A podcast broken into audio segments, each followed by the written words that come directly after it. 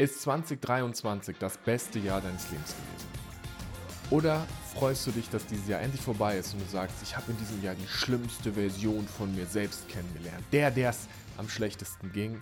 Und jetzt bin ich einfach nur dankbar, dass es in 24 reingeht. Zu welcher Fraktion gehörst du? Bestes Jahr, schlimmstes Jahr? Und glaubst du, dass sich 2024 alles für dich verändern wird? Herzlich willkommen zum Social Leadership Podcast. Mein Name ist Fabian. Ich freue mich auf die Folge, weil wir teilen, ich teile mit dir fünf Aspekte, die mein 2023 zum besten Jahr meines Lebens gemacht haben und die dazu führen werden, dass auch 2024 ein mega gutes Jahr wird. Und bei den fünf Aspekten, da geht es um das Thema Liebeskummer, da geht es um meine Krebserkrankung und es geht ums Business. Und es sind noch zwei Weisheiten dabei, die einen schönen Turnaround machen. Jetzt ist ja gerade so eine Phase, wo Menschen ohne Ende über 2023 und 2024 sprechen. Und vielleicht hast du es auch schon mitbekommen, der 1. Januar ist ja ein Montag und gerade ist es wieder so ein Hype. Ne? Mach jetzt das beste Jahr daraus. Du kannst alles verändern. Und es wird mega. Und wenn du ganz ehrlich bist, die meisten Menschen, die leben die gleichen sechs Monate auf Schleife immer wieder. Und die meisten Menschen, die gehen die gleichen Dinge essen, in die gleichen Restaurants, ins gleiche Fitnessstudio und es kommt gar nicht so viel Neues dazu. Weil wenn du was Neues tun willst, dann heißt es raus aus der Komfortzone, dann heißt es sich wieder inkompetent fühlen und dann heißt es, ja, einen anderen Lifestyle zu haben. Und die Frage ist, möchtest du den haben oder möchtest du den nicht haben? Und wenn du folgst, dann wirst du wahrscheinlich jemand sein, der Bock hat, im Leben Leben zu erleben. Und der erste Aspekt, ich schaue auf meine Notizen, damit ich nichts vergesse für dich, das ist die Frage des Maßstab und des Messens. Stell mal vor, du setzt dich hin und jeden Tag machst du eine kleine Notiz dafür, wie der Tag für dich gewesen ist. Und du machst einfach nur einen smilenden, äh, einen lächelnden Smiley, einen neutralen Smiley und einen traurigen Smiley. Und jetzt guckst du auf das letzte Jahr und du siehst traurig, traurig, traurig, traurig, traurig, traurig, gut, traurig, traurig, traurig, traurig, traurig, traurig. Und jetzt ist heute und du hast einfach jeden Tag des Jahres einen traurigen Smiley. Ist es dann immer noch ein schlechtes Jahr gewesen? Ist es dadurch ein schlechtes Jahr? Oder gibt es eine Chance, dass du heute hier sitzt und denkst, boah, es war irgendwie doch ein ganz geiles Jahr, weil ich habe so viel gelernt. Und der erste Aspekt, und der ist so relevant, was ist deine Messgröße? Wenn ich mir 2023 anschaue und die Businessziele, die ich Anfang des Jahres gesetzt habe, die Beziehungsziele, die Wohnungsziele, dann habe ich viele Dinge nicht erreicht. Viele Dinge haben sich im Laufe des Jahres verändert verändert. Ziele sind für mich etwas, was Richtung geben und Orientierung geben und Lebensfreude kommt auf dem Weg zum Ziel. Wenn ich ein Ziel erreicht habe, kommt das nächste Ziel, weil es geht immer darum, den Weg zu gehen. Und heute messe ich mein 2023 nicht an den Tagen, die gut waren, schlecht waren. Weil wenn, und es kommt jetzt in Detail noch ein bisschen mit den Stories, dass wenn du dir dieses Jahr anschaust, ich habe so tiefen Liebeskummer gehabt. Ich habe Tage gehabt, die waren so ätzend. Ich habe Krebs gehabt.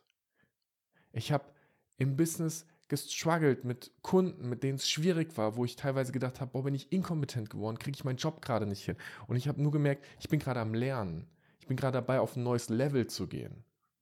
Ich bin sehr kritisch mit mir selbst gewesen und was ich angefangen habe, ist, den Vergleich zu ändern. Weil, wenn du dich jedes Mal damit vergleichst, ob du die Ziele gesetzt hast, die du erreicht hast, dich damit vergleichst, wie eine andere Person vielleicht performt hat, wenn du dich damit vergleichst, was im Außen ist, dann ist die Herausforderung, dass du den Vergleich mit dir in der Zukunft verlierst. Und ich habe angefangen, mich nur noch mit mir in der Zukunft zu vergleichen. Und damit ist die Frage bei allen relevanten Entscheidungen, führt das dazu, dass ich zu der Person werde, die ich sein möchte. Bei allen Beziehungen bin ich die Person, die ich sein möchte. In den Dingen, die ich mache, ist das etwas, was dazu führt, dass ich die Person bin, die ich sein möchte oder zur Person werde. Und dann ist die Frage, wer willst du sein? Und da kann ich jetzt schon mal spoilern, habe ich bald ein mega, mega geiles Ding, wo ich dir dabei helfe, das genauer rauszufinden. Aber das wirst du, doch, du kannst es in den Shownotes finden. Ich werde es nachträglich einfügen, weil es ist noch nicht veröffentlicht, aber es wird mega werden. Ich habe irgendwann für mich entschieden, ich möchte gütig sein. Ich möchte leben, erleben. Ich möchte neue Dinge tun. Und ich habe immer wieder den Moment, wo ich wahrnehme, krass, das habe ich gerade zum ersten Mal gemacht spannend, da ist eine neue Nuance reingekommen. Ich gucke mir Beziehungen viel mehr darauf an, äh, viel mehr danach an, ob ich mich gerne mag, wie ich bin, wenn ich in dieser Beziehung bin. Bin ich ein freudiger Mensch, ein wertschätzender Mensch, ein gütiger Mensch? Mache ich andere groß? Habe ich Leute, die mich inspirieren? Wie ist das Umfeld von Leuten, mit denen ich mich da gerade umgebe? Finde ich total spannend. Deswegen die erste Erkenntnis, die mein 2023 zum Hammer gemacht hat, ich habe den Vergleich geändert. Ich vergleiche mich mit mir selbst. Und da ich mich mit mir selbst in der Zukunft vergleiche, ist die Welt entspannter geworden. Und auch 2024 wird der Hammer werden, weil Ende 2024, da werde ich feiern, dass ich mich weiterentwickelt habe in meinem Coaching- und Training-Business. Da werde ich feiern, dass ich tolle Beziehungen habe mit schönen Menschen. Da werde ich feiern, dass ich aufs Jahr gucke und geile Roadtrips gemacht habe. Und dass ich jemand bin, der das tut, der sich ins Auto setzt und durch die Gegend fährt, der an anderen Menschen Freude hat und lacht, bis der Bauch weh tut. Daran werde ich mich messen und das wird mega werden. Der zweite Aspekt. Oh, Liebeskummer. Hoi. Das war ein spannendes Jahr ich habe dieses Jahr einen sehr, sehr starken, tiefen Liebeskummer durchgemacht, weil ich mich mit mir und dem Beziehungskonstrukt auseinandersetzen musste. Und mit dem Beziehungskonstrukt meine ich, ich habe jemanden gedatet und ich mochte diese Frau sehr gerne. Ich hatte, ähm, hatte starke Gefühle und und die Frau hat gesagt, hey, ich möchte ein modernes Konstrukt haben und ich möchte eine offene Beziehung haben. Und ich möchte eine Freiheit haben. Und was mir dabei so bewusst geworden ist, ist sehr stark in die Introspektive zu gehen und reinzufühlen, was sind meine Bedürfnisse? Was sind meine Grenzen? Was ist das, was mir wichtig ist? Was ist das, wo ich denke, dass etwas wahr ist und es vielleicht gar nicht mehr wahr ist? Und ich kann schon mal spoilern, ich habe am Ende für mich entschieden, dass eine, eine offene Beziehung nicht das Konstrukt ist, in dem ich Beziehung leben will. Und dass eine offene Beziehung so viel Kommunikationsfähigkeit bedingt, weil du so klar deine Bedürfnisse fühlen musst, artikulieren musst, den anderen teilhaben lassen musst. Du wirst eine so starke Einheit, die dann gemeinsam explorieren geht. Und die meisten offenen Beziehungen, die ich in meinem Umfeld erlebt habe und auch die Art, wie ich es selbst erlebt habe, ist, es ist eine schwache kommunikative Basis. Es ist ein Nicht-Aussprechen von Bedürfnissen. Es ist ein aus dem Weg gehen. Und dann ist es eine eine gewisse Art der Flucht und ein Suchen von kurzfristiger Befriedigung anstatt langfristigem starken gemeinsamen Aufbau. Und da habe ich eine Erkenntnis drin gehabt und die, die ist, me die ist wirklich, die war mega. Ich hatte Dates, die waren so toll, die waren so hoch in der Energie, die waren so freudig, die waren so wow, dass ich dachte, das will ich immer wieder haben. Und die waren so intensiv. Und dann ist mir bewusst geworden, die sind ja nur intensiv, weil ich es kreiert habe. Und das ist ein Knackpunkt.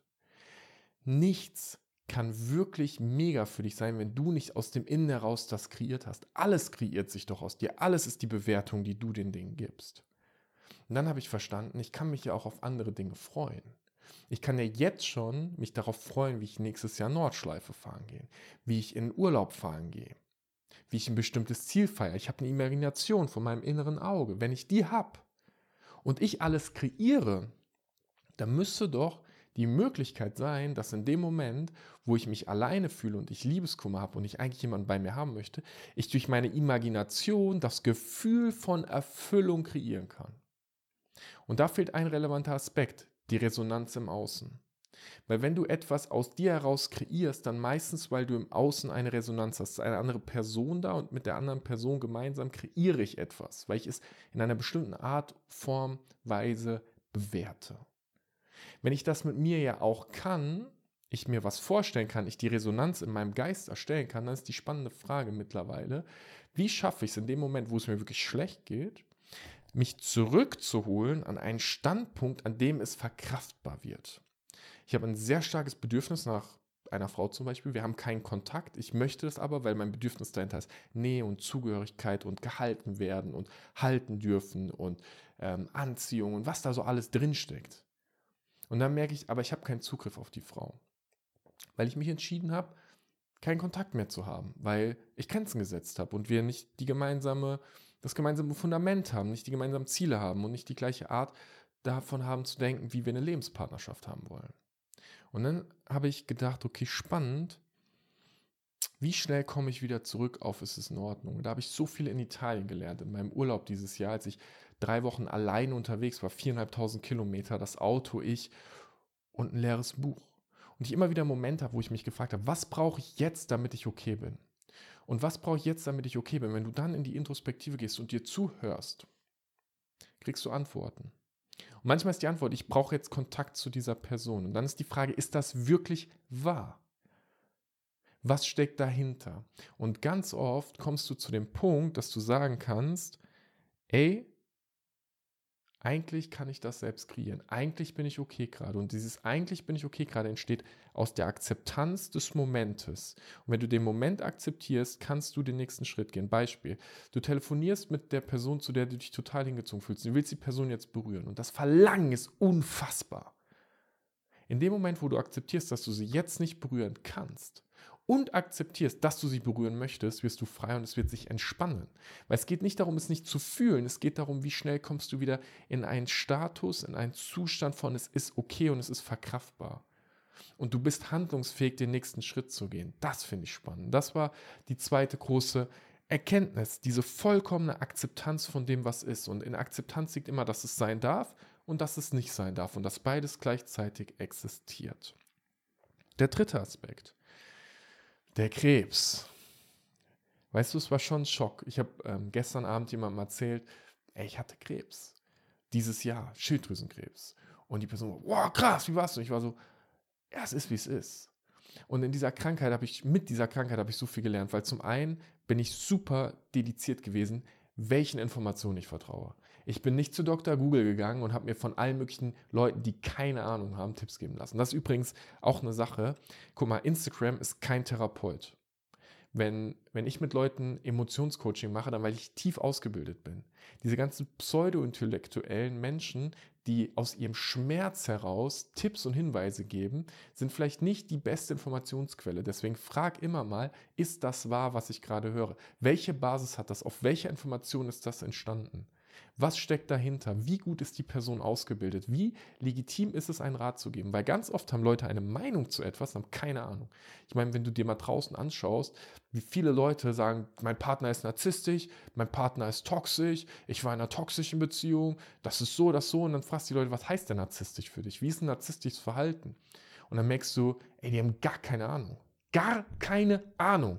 Es ist Irrsinn, wie unfähig so viele Menschen da draußen sind, die propagieren und Wissen teilen und keinen Dunst haben. Es fuckt mich ein bisschen ab. Also, was ist wirklich wahr? Und beim Krebs habe ich mich gefragt, was es war, wem vertraue ich und habe sehr auf meine Intuition gehört. Und der Krebs hat mir nochmal gezeigt, wie wichtig es ist, das Leben jetzt zu leben. Da sind auch starke Entscheidungen rausgetroffen. Also zum Beispiel, ich liebe ja Autos und ich habe mich dazu entschieden, mein Auto sehr radikal umzubauen dieses Jahr und echt einen Tuningwagen draus zu machen. Weil ich Bock drauf habe. Ich habe ein neues Verständnis davon, dass Geld ja kommen wird. Ich arbeite ja kontinuierlich. Wenn ich jetzt umgefallen wäre, hätte ich viel vererbt.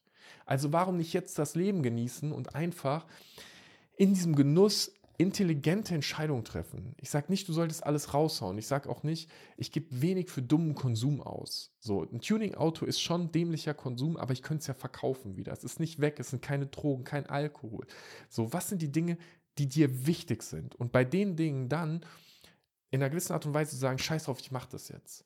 Und dann aber auch zu überlegen, wie kannst du weitere Ressourcen dir erarbeiten?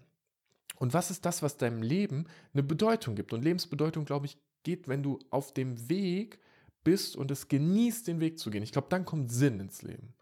Also ich gerade, ich genieße es, diese Podcasts zu machen. Ich genieße mich hinzusetzen, das zu skribbeln. Dieser Podcast ist sozusagen der erste Schritt in einem neuen Setup mit neuen Lichtern, um rauszufinden, wie ich dann den Videokurs drehe, der nächstes Jahr live kommt, wo es um Identität geht und um deine Heldenreise. Und das ist wieder so ein Schritt darauf und es macht mir Freude, das zu tun und in dieser Kreativität zu sein und zu sprechen und es zu entwickeln. Und diese Krankheit hat mir gezeigt, wie wichtig es ist, jetzt zu leben. Und jetzt zu leben, es gibt doch nichts anderes. Und dann kommen immer diese Fragen, wenn du noch einen Tag hättest, einen Monat hättest, ein Jahr hättest, was würdest du tun? Und wenn deine Antwort ist, wenn ich noch ein Jahr hätte, dann würde ich jetzt nur noch die Welt bereisen gehen.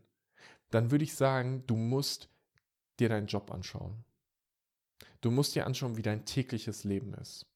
Weil wenn bei einem Jahr zu leben du einfach nur die Flucht haben willst und so viel Abenteuer leben willst, wie irgendwie möglich ist, dann ist das, was gerade ist, nicht das, was du willst. Weil wenn ich nur noch ein Jahr zu leben habe, dann würde ich unnachgiebig, rigoros an meinem Produkt arbeiten, an Identität arbeiten, daran arbeiten, etwas weiterzugeben, was für mich Sinn hat. Ich würde Beziehungen pflegen, ich würde lachen und ich würde das Leben erleben wollen.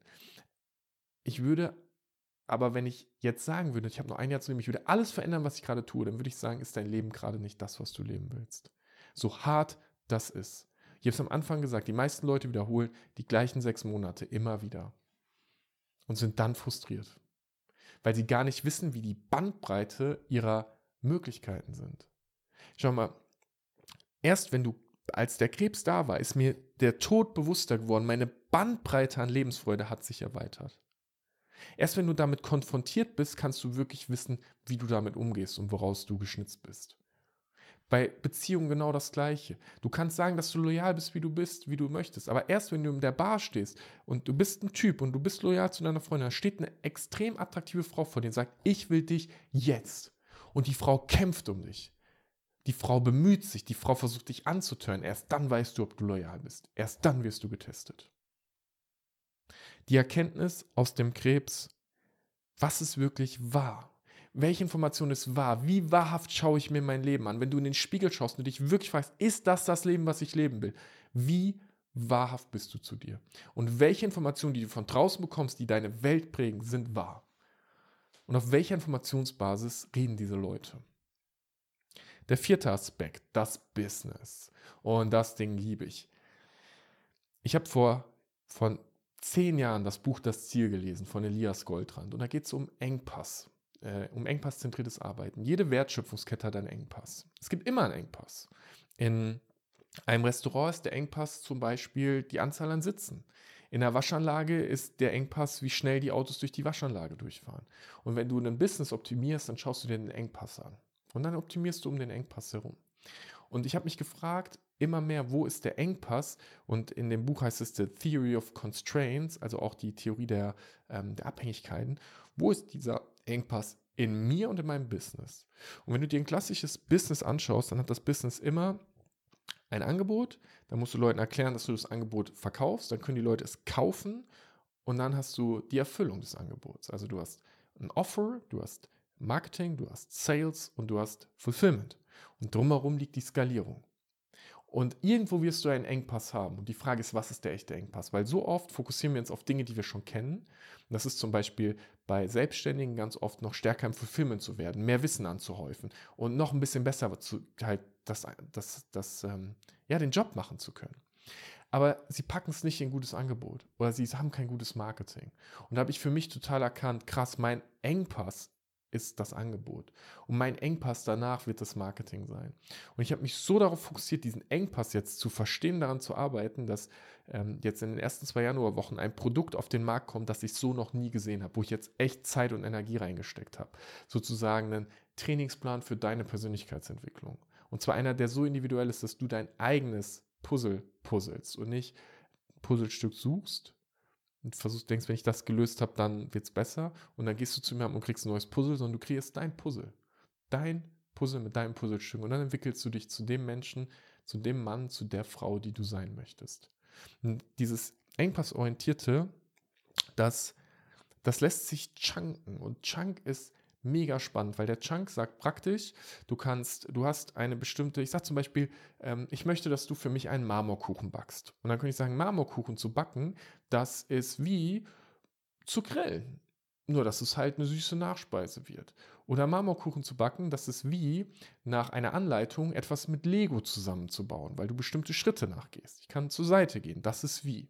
Und ich kann es konkreter machen. Ein Marmorkuchen zu backen, das bedeutet, dass du Mehl, Zucker, Milch, Eier, Backpulver zusammenbringst und dann mache ich die konkreten Schritte. Ich könnte aber sagen, ich will nicht Marmorkuchen backen, sondern ich will ähm, ein Kuchenbuffet eröffnen für 100 Leute oder für 1000 Leute und dann mache ich es größer. Und ganz oft sind wir, ist unser Chunk nicht besonders gut in den Dingen, die wir machen. Ich möchte, äh, ich möchte äh, Frauen ansprechen können. Okay. Was heißt denn Frauen ansprechen? Was sind denn die konkreten Schritte? Bist du in der Lage, eine Frau anzusprechen? Ja, okay, bin ich vielleicht nicht. Dann vielleicht ist ein kleiner, verkraftbarer Schritt, dass du zu einer Person gehst und nur Hallo sagst und dann wieder gehst. Einfach hingehen sagen, Hallo, guckst die Person an, lächelst, gehst wieder. Egal. Vielleicht sagst du, Hallo, ich wollte nur mal Hallo sagen, weil ich habe Angst davor, mit Menschen zu sprechen und ich übe gerade. Ich wünsche dir einen tollen Tag, ich will gar nichts von ihnen. Fertig, next. Und wenn du mit 100 Leuten geredet hast, dann kannst du auch zu einer Frau mal Hallo sagen. Kannst sagen, hey, ich habe dich gesehen, ich finde dich attraktiv. Das ist so extrem spannend, wie der Chunk ist. Und das habe ich im Business nochmal neu verstanden. Und das wird sicherlich in eine eigene Folge nochmal kommen. Und da liegt die Erkenntnis drin, das so klein zu machen, dass der nächste verkraftbare Schritt klar wird. Also wenn ich es zusammenfasse, ne, die erste Erkenntnis mache ich mal, vergleiche dich mit dir selbst. Und zwar in deinem Zukunft selbst. Das Nummer zwei Ding, wie schnell kommst du in die Akzeptanz, die Hingabe und dein, das zu finden, was gerade wichtig ist. Das dritte ist, was ist wirklich wahr von dem, was du gerade denkst und bekommst. Und das vierte ist, was ist der nächste verkraftbare kleine Schritt, die Dinge kleiner zu machen, um in Handlung zu kommen. Und dann kommt das fünfte Ding und das fünfte Ding ich hatte eine Zeit, wo ich sehr viel Computer gespielt habe. Und sehr viel bedeutet acht Stunden am Tag, fünf Tage die Woche, sechs Tage die Woche. Und jetzt bald, jetzt ja der Trailer rausgekommen vom neuen Grand Theft Auto, das neue GTA. Und bei GTA ist es so, du hast einen Charakter und der Charakter ist mittellos und schwach. Und dann gehst du los, du gehst trainieren, um körperlich stärker zu werden. Du gehst Geld verdienen, du nimmst Aufträge an, du gehst mit Leuten dich connecten, du fährst durch die Stadt, du machst Missionen, du findest neue Territorien raus, du schaffst äh, Band, also äh, Banden, wie nennt man das? Äh, Freundschaften, du schaffst Verbündete, du hast Feinde, du kämpfst dich durch und du gehst und du hast Dopaminschuss nach Dopaminschuss nach Dopaminschuss. Und Leute investieren so viel Zeit da rein, so einen geilen Charakter zu bauen, so einen mega geilen Charakter. Und der einzige Unterschied zwischen der echten Welt und diesem Spiel ist, du musst nicht fühlen, was der Charakter fühlt. Du musst nicht fühlen, was der Charakter in GTA 6 fühlt. Deswegen ist es so einfach in einem Computerspiel Fehler zu machen, neu durchzugehen, Risiken einzugehen, sich weiterzuentwickeln, Sport zu machen, Geld zu verdienen, weil du hast nicht die Gefühle dieser Person. Du hast nur das Gefühl von Erfolgserlebnis, Erfolgserlebnis. Ah, ich habe versagt, scheiße, ich mach's nochmal. Und was wäre, wenn fucking GTA dein echtes Leben wäre? Wenn du akzeptieren würdest, dass du Gefühle hast, dass du Angst hast, dass du Stress hast, dass du versagen wirst und dass du es nochmal probierst. Dass du rausgehst ins Unbekannte und Leben lebst. Und so habe ich angefangen, mein Leben zu leben. Ich brauche keine Computerspiele mehr. Ich habe keinen Bock mehr, in Gran Turismo mit tollen Autos über irgendwelche Straßen zu fahren. Ich will im echten Leben so viel Geld verdienen, dass ich mir die Autos kaufen kann und mit den Autos in der Realität fahre.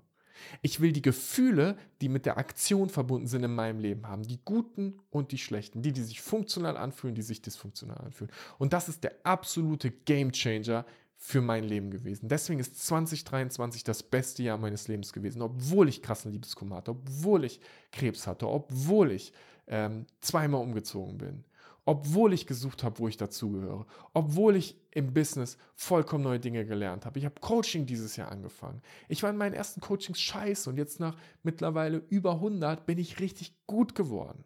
Ich habe eine neue Kompetenz mir erarbeitet. Ich habe angefangen, ein Leben zu kreieren und mein Leben wird in fünf Jahren so anders sein, als es heute ist. Und ich bin so dankbar dafür, weil das macht für mich Leben aus, zu leben. Und ich habe keinen Bock, die gleiche Routine die nächsten 100 Jahre zu machen. Und ich habe keine Lust, mit Leuten abzuhängen, die immer in der gleichen Schleife sind. In fünf Jahren will ich ein anderes Auto fahren. In fünf Jahren will ich andere Probleme haben. Die Probleme werden größer und es wird dich nie glücklicher machen. Und das ist ein Bonus. Es wird dich nie glücklicher machen. Es wird einfach nur anders sein. Aber ich kann dir sagen, wenn du immer das Gleiche machst, wird es dich irgendwann langweilen und unglücklich machen. Und das ist ein fucking Clou. Wenn du immer das Gleiche machst, wird es irgendwann langweilig sein, weil du immer mehr Reiz brauchst und es wird dich unglücklich machen. Aber wenn du kontinuierlich im Wachstum bleibst und dich nicht so gut fühlst, vielleicht im Wachstum, weil du dich vielleicht inkompetent fühlst für eine Kurzzeit, dann wird dich das glücklich machen, weil du kontinuierlich auf der Reise bist und du neue Reize bekommst. 2024 wird ein geiles Jahr. Wenn du anfängst zu überlegen, welchen Charakter möchtest du entwickeln? Wie möchtest du dein Leben haben? Welche Informationen beim Gestalten sind wirklich wahr? Was ist der nächste kleine Schritt, um dahin zu kommen? Wie kommst du in die Akzeptanz und Hingabe von dem, was jetzt gerade ist? Und wie ist das Leben, was du leben willst? Was ist das Computerspiel, was du in die Realität bringst? Und damit wünsche ich dir einen unfassbar geilen Start ins Jahr 2024 rein. Abonnier total gerne diesen Kanal, weil die nächsten Monate, die nächsten Videos wird der Kracher werden. Ich release die Identitätsschmiede das Wort erstmals öffentlich gesagt. Es wird das coolste Produkt sein, was ich jemals selbst erstellt habe. Ich habe nichts gesehen, was auf dem Markt ähnlich ist und es wird dein Trainingsplan für die Persönlichkeitsentwicklung werden. Ich wünsche dir eine mega geile Zeit. Vielen Dank fürs Zuhören. abonniere den Kanal und bis bald.